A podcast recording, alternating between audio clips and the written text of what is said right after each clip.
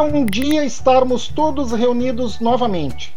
Sejam bem-vindos ao nosso podcast Polo B. Hoje com o tema Você é uma boa companhia?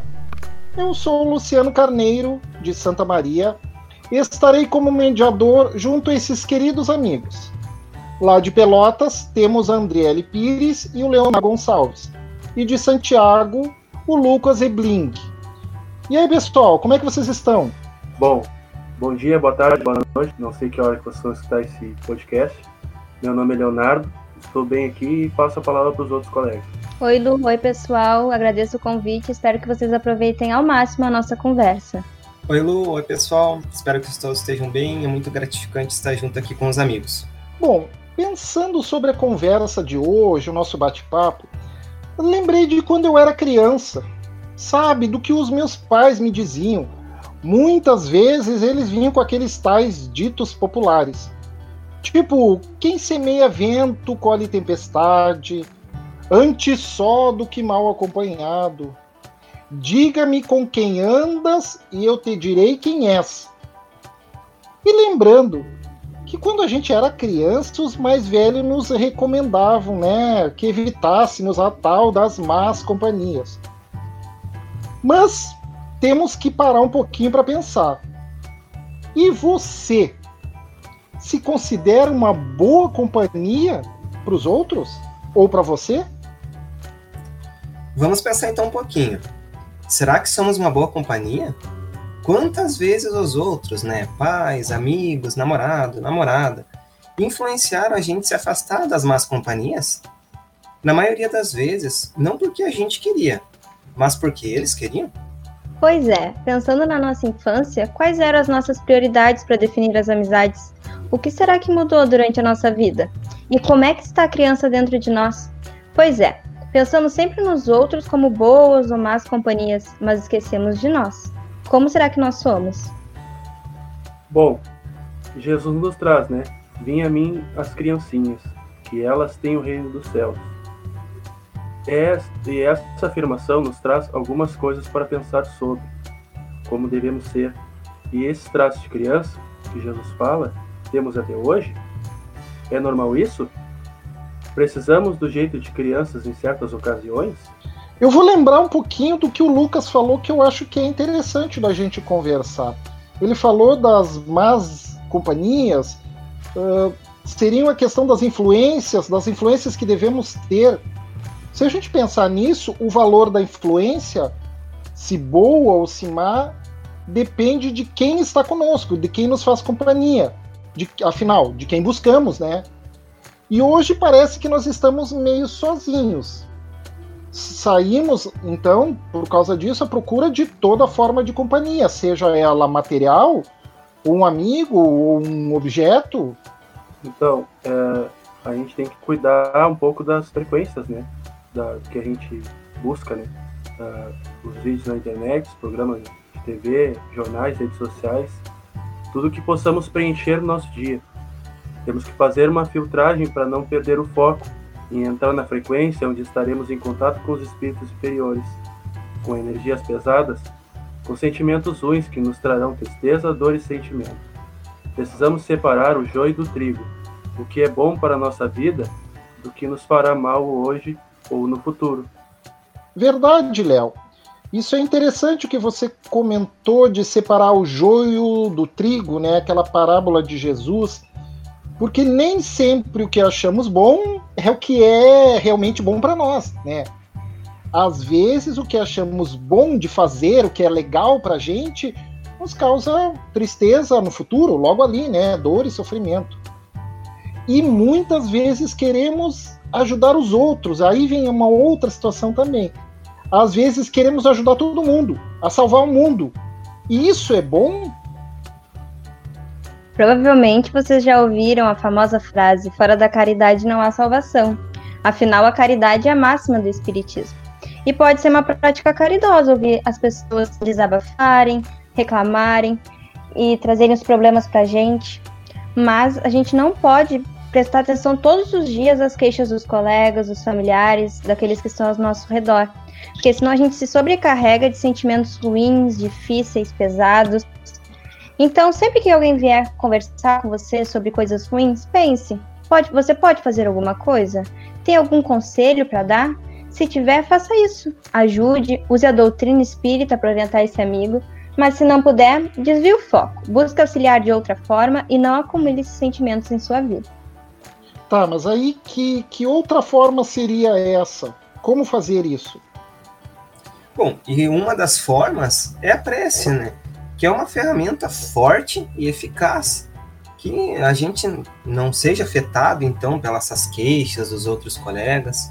E também, através da, da prece, né, desse veículo, podemos pedir ajuda para esses colegas, irmãos de caminhada, que a espiritualidade amiga possa, então, dar forças para que eles possam olhar a vida, as circunstâncias de uma óptica diferente, um olhar diferente sobre a situação.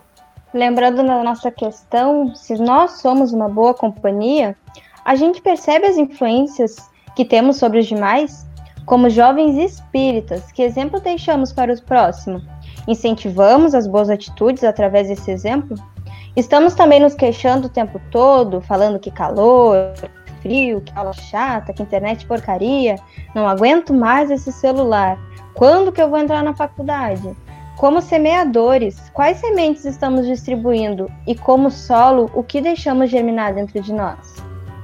Isso é interessante. É, a gente fica reclamando da vida o tempo todo, né? E temos que pensar também que essas palavras expressam pensamentos. E a gente sabe também que pensamentos são energia. Será que não temos a tal da psicosfera? O nosso mantra deve ser orai e vigiai. Os nossos pensamentos são a porta de entrada para as nossas companhias espirituais. Devemos estar atentos a quem queremos ao nosso lado e proporcionar um ambiente propício para a companhia de espíritos amigos. Concordo com a Andrelli. Então, através dessa vigília, principalmente dos pensamentos, a gente consegue olhar para dentro de nós e avaliar o nível e o teor dos nossos pensamentos. E perceber também se há alguma influência externa talvez um obsessor, ou até mesmo nós trazendo as nossas mágoas internas, as nossas tristezas. Quais pensamentos, então, são realmente meus? O cultivo de pensamentos bons e sadios permite modificar a nossa realidade, a nossa volta. Faz com que, como André mencionou, atrai estes bons espíritos, esses irmãos espirituais, a espiritualidade amiga. E também, através dessa ótima companhia, a gente se refaz, traz esperança e consolo, tornando o fardo dessa vida mais leve, mais suave, e nos faz vibrar em outra frequência, nos harmonizando. E como ouvir uma música boa, legal, que a gente ama, nosso corpo todo junto vai vibrar nela. E já dá vontade de sair cantando, dançando essa música. Bom, Concordo com tudo que foi falado. O orar e vigiar é importante. O cultivo dos bons pensamentos também. E principalmente o autoconhecimento em nós. É muito importante, como a André e o Lucas comentaram, e por isso o que o de nós ver e o que falta e o que temos qualidade. É necessário, como diz no Evangelho segundo o Espiritismo, que Santo Agostinho fazia com, com, bom, com, com boa intensidade e fazia muito bem, que era todas as noites antes de dormir, ele refletia sobre tudo o que tinha dito, tinha dito e tinha feito. Anotava mentalmente tudo o que tinha que fazer diferente. E de retração, por mim, por fim, fazia uma prece. E além disso, o que nós devemos fazer é pedir perdão por aquilo que nós fazemos de errado.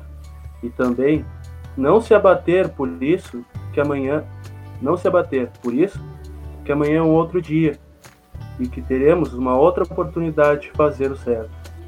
Isso que você falou é importante, Léo, é a questão dos pensamentos, da, da nossa harmonia. E isso vai refletir lá no futuro, no amanhã. Então, quanto é importante os nossos pensamentos, não é isso? Os nossos pensamentos são de extrema importância, afinal, a nossa vibração, a nossa energia gera uma atmosfera à nossa volta, e isso que a gente chama de psicosfera. Se estamos bem, felizes, alegres, animados, a nossa psicosfera irá representar isso. Caso estivermos mal, com pensamentos ruins, a psicosfera será ruim também. Ah, por isso é que nós sentimos mal quando chegamos perto de alguém que está com uma cara de ódio, com rancor, né, nos pensamentos. E ficamos bem quando encontramos aquele amigo que pula de alegria, parece que a gente sai renovado. É exatamente isso, Lu. É contagiante.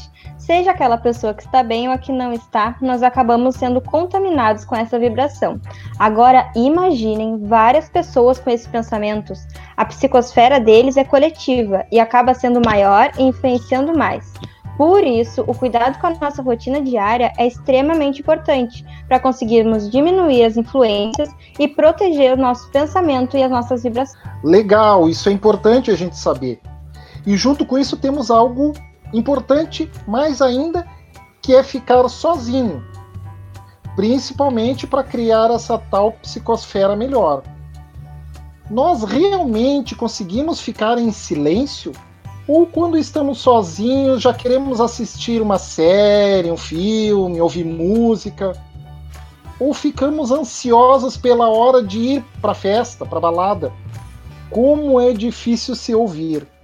A gente se coloca no colo, consegue dar a mão para si mesmo, parece que estamos meio precisando que outra pessoa faça esse papel para gente. Como se a gente sempre estivesse precisando de barulho, de som à nossa volta. Pois é, com a nossa rotina agitada, raramente temos um tempo para ficarmos sozinhos. E quando temos, nos ocupamos com coisas materiais, como as redes sociais. Contudo, durante o isolamento, provavelmente chegou o momento em que todas as opções foram esgotadas. Não tinha mais nada para ver no Instagram, nem no Facebook Twitter, então, meu Deus.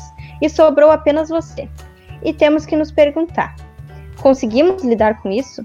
Soubemos aproveitar a nossa própria companhia? Nos sentimos completas sozinhos?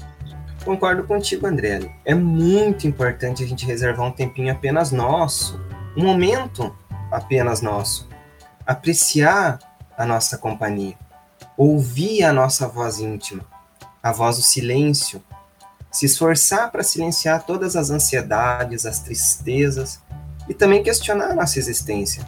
Será que estamos fazendo o que nós propomos a fazer? Será que não estamos preferindo o ilusório ou o material? Quais são realmente as nossas necessidades para evoluir, para a gente poder evoluir? E nestes momentos de lazer, saber aproveitar da melhor forma possível, com bons hábitos, dar espaço para uma, uma reflexão madura, se retirando de toda a impulsividade do momento, para que a gente possa impulsionar-se para Deus e ao caminho da evolução. Bom, mas aí você está falando da questão de solidão, de muitas vezes nós buscarmos essa solidão. Sim, Lu, muitas vezes a solidão ela vai se tornar inevitável como é o caso, por exemplo, do momento em que a, atual que a gente está vivendo. Às vezes, ficar com a nossa companhia é doloroso demais. Às vezes somos chatos, exigentes demais. Joana de Angelis, né, através da psicografia de Valdo Franco, no livro Homem Integral, nos orientam de como preencher essa solidão, sendo solidários. Mas, daí fica uma pergunta: como ser solidário consigo mesmo principalmente uma pandemia, em pleno distanciamento social? E se eu te disser, Lucas, que o Kardec nos mostra o caminho para a caridade consigo mesmo através da pergunta do Livro dos Espíritos, no qual questiona: qual o meio prático mais eficaz para se melhorar nesta vida e resistir ao arrebatamento do mal? E a resposta é a seguinte: um sábio da antiguidade Volo disse: Conhece-te a ti mesmo. Então, precisamos nos conhecer, buscar entender nossos sentimentos e como funcionam as nossas emoções. E também com essa compreensão de nós mesmos, podemos sair da condição de indivíduos conduzidos pelo envolvimento do meio e reagido e mudado, de acordo com o que os outros desejam, para passarmos à categoria de condutores de nós mesmos com amplo conhecimento dessas potencialidades em desenvolvimento.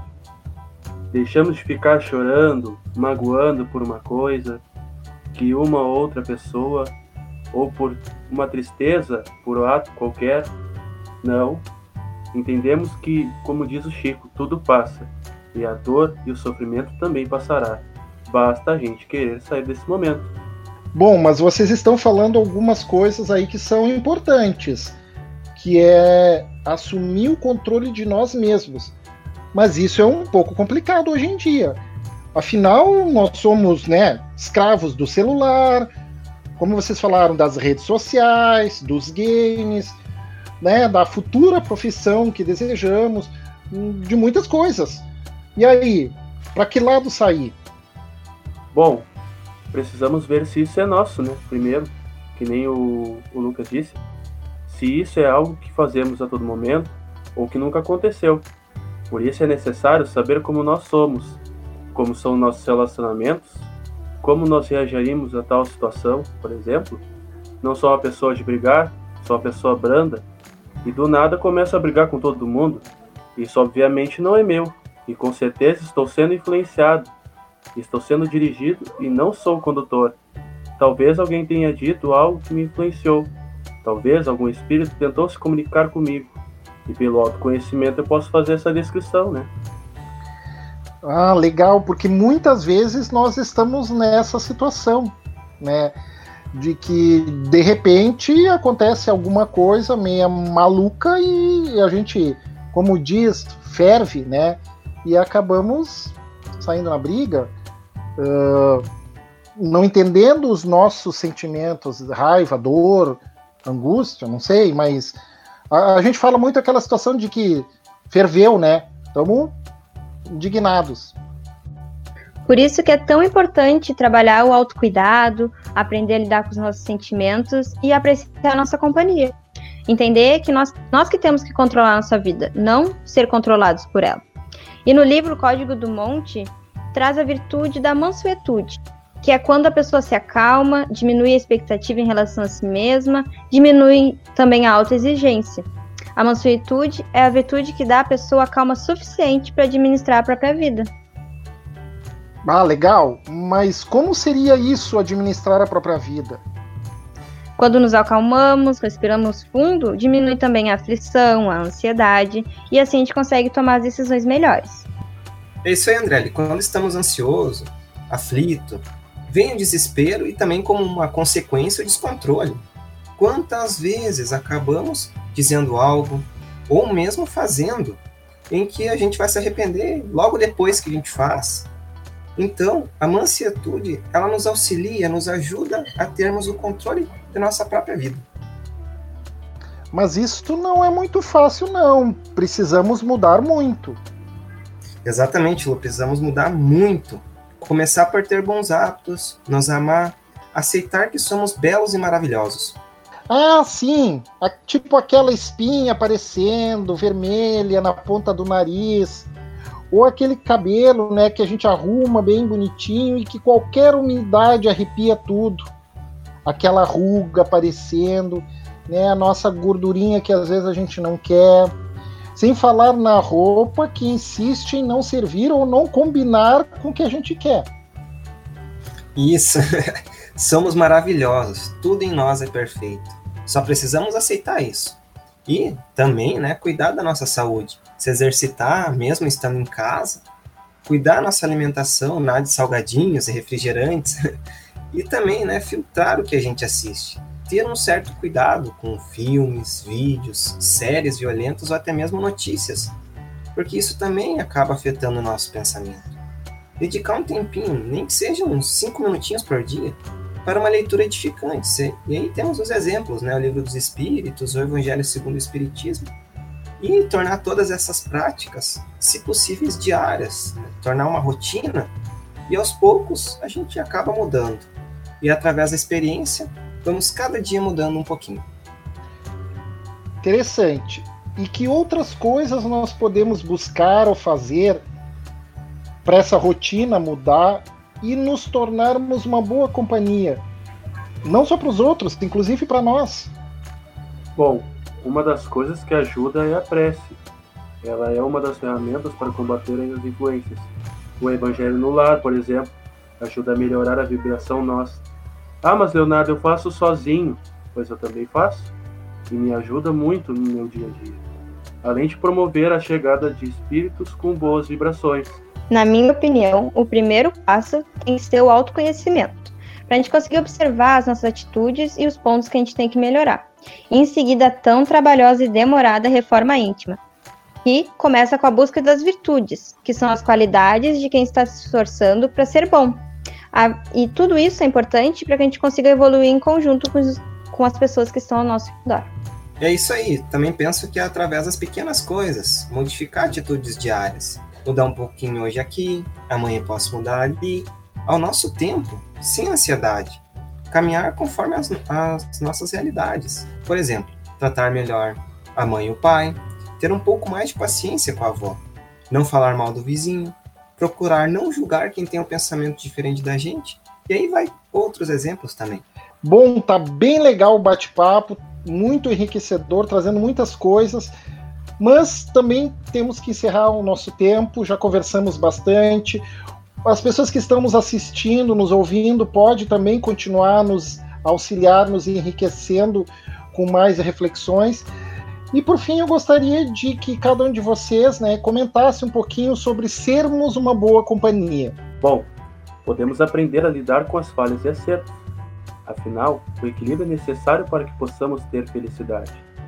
E mesmo quando não tivermos ou tivermos um momento de sofrimento, seja rápido. Como o Haroldo fala, os sentimentos sejam cuidados como hóspedes, e não como donos da casa podemos ver bem porque a felicidade, como diz Jesus, não é desse mundo. Então, se conseguirmos viver com a felicidade que temos e viver um melhor equilíbrio, estando ligados a Deus e seguindo o exemplo de Mestre, já é alguma coisa, né? Então, Lu, somos abençoados por estarmos encarnados nesse momento de transição e devemos aproveitar essa oportunidade maravilhosa para nos melhorarmos moralmente. E para isso, Deus nos presenteou com a lei de sociedade, onde a gente pode viver em companhia com outras pessoas, com os nossos amigos, nossos familiares, e devemos valorizar as nossas faculdades que nos foram concebidas nessa encarnação, para que assim possamos subir juntos os degraus de evolução. É isso aí. A vida é um dos bens mais preciosos que a gente tem. Foi nos dada esta oportunidade de reencarnar aqui. Nada é por acaso. Sempre temos a chance de mudar e buscar a felicidade Sempre possível, claro. Nada é definitivo. Tentar ao máximo aceitar todos estes desafios que a existência vai nos apresentar, sem reclamações, sem ódio e sem rancor. Talvez a gente esteja olhando de uma maneira diferente, pensando de uma forma imediatista. Isso é natural, porque estamos todos sobre este véu da materialidade que oculta todos os tesouros espirituais. E o que não é natural é a nossa revolta. Temos que tentar ao máximo, como disse o Léo, seguir os passos do nosso bom mestre Jesus, o nosso grande guia e modelo. Muito legal o nosso bate-papo, adorei a conversa, o aprendizado, a troca de ideias. E vocês nos lembraram das virtudes que podemos encontrar lá no Sermão do Monte, as bem-aventuranças, que esse código que Jesus trouxe nos apresentando a mais bela página moral já ouvida no planeta. Como nos diz Sérgio Lopes. Obrigado, Léo, obrigado, Andriele, obrigado, Lucas. Um beijo no coração de vocês. Bom, muito obrigado, Luciano, pelo convite. Agradeço a, a Andriele e o Lucas pelas palavras. Gostei muito de estar com vocês aqui. E, bom, que o, que o pessoal possa ter um bom podcast e tomara que vocês gostem dos nossos comentários. Era isso. Eu que agradeço pelo convite, Lu. Muito obrigada, meninos, por estar comigo nesse podcast. Eu espero que vocês tenham aproveitado ao máximo a nossa conversa. Eu gostaria de agradecer, obrigado, Lu, pela oportunidade. Uh, Léo, Andriele, foi muito bom conversar com vocês sobre espiritismo, sobre aplicação na nossa vida como jovens espíritas. Muito obrigado. Mesmo à distância, recebo o meu abraço fraterno e também a todos que estão escutando esse abraço virtual. E também não podemos deixar de agradecer a nossa produção, Pedrinho, que está aí trabalhando com muito empenho. Um obrigado a todos vocês que assistiram, que estão ouvindo o nosso podcast, que possamos nos encontrar, que possamos trocar mais ideias, reflexões e vamos esperar o nosso próximo podcast do Polo B um abraço e que só um dia o amor está presente em todos os corações. Bom, um abraço e que se a caridade estiver no coração de todos. Um beijo. Quizá possamos trocar os abraços virtuais por abraços reais. Um abraço, quiçá possamos vencer o orgulho e o egoísmo.